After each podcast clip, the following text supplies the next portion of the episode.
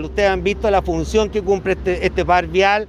Es una ciudad que tiene calle antigua para un desarrollo moderno y que resulta primero fundamental para los vecinos, para poder evitar esos tacos de hora, quienes vivimos por acá cerca, lo digo además con propiedad, y además nos ayuda mucho para la temporada de verano. Nosotros sabemos que este es un gran centro de veraneo muy importante para el desarrollo de la comuna y de la región. Acá podemos encontrar dos puentes que son la continuación de la vía PIP que ha hecho y ha invertido el Ministerio de Vivienda y Urbanismo. Estos puentes significan una inversión superior a los 2.600 millones de pesos.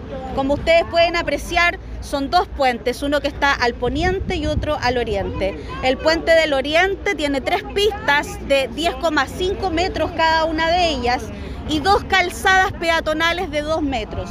Y el puente poniente tiene dos pistas de 7,5 metros y también dos calzadas peatonales de 2 metros cada una. Este...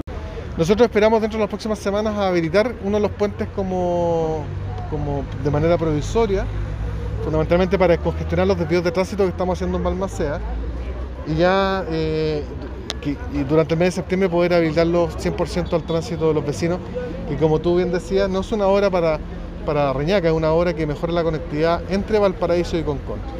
Para mí es una alegría estar hoy día viendo estos puentes tan esperados durante tanto tiempo, no solo para Reñaca, sino que tenemos que pensar, y siempre lo digo, Viña del Mar es una ciudad de pasillo.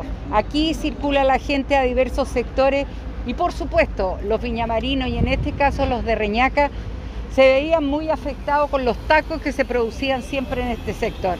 Así bueno, esta obra eh, ha sido esperada por mucho tiempo por los vecinos de Reñaca, porque efectivamente una solución a la conexión vial entre Reñaca y Concón. Eh, estamos muy agradecidos de todos los obreros que trabajaron en la construcción de esta obra, que les tocó en un momento que era difícil debido a la situación sanitaria que está viviendo el país.